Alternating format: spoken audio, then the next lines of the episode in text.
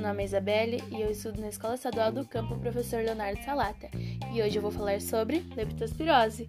Leptospirose é uma infecção causada por bactéria chamada leptospira, presente na urina de ratos e outros animais.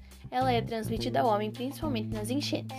Bovinos, suínos e cães também podem adoecer e transmitir a leptospirose ao homem.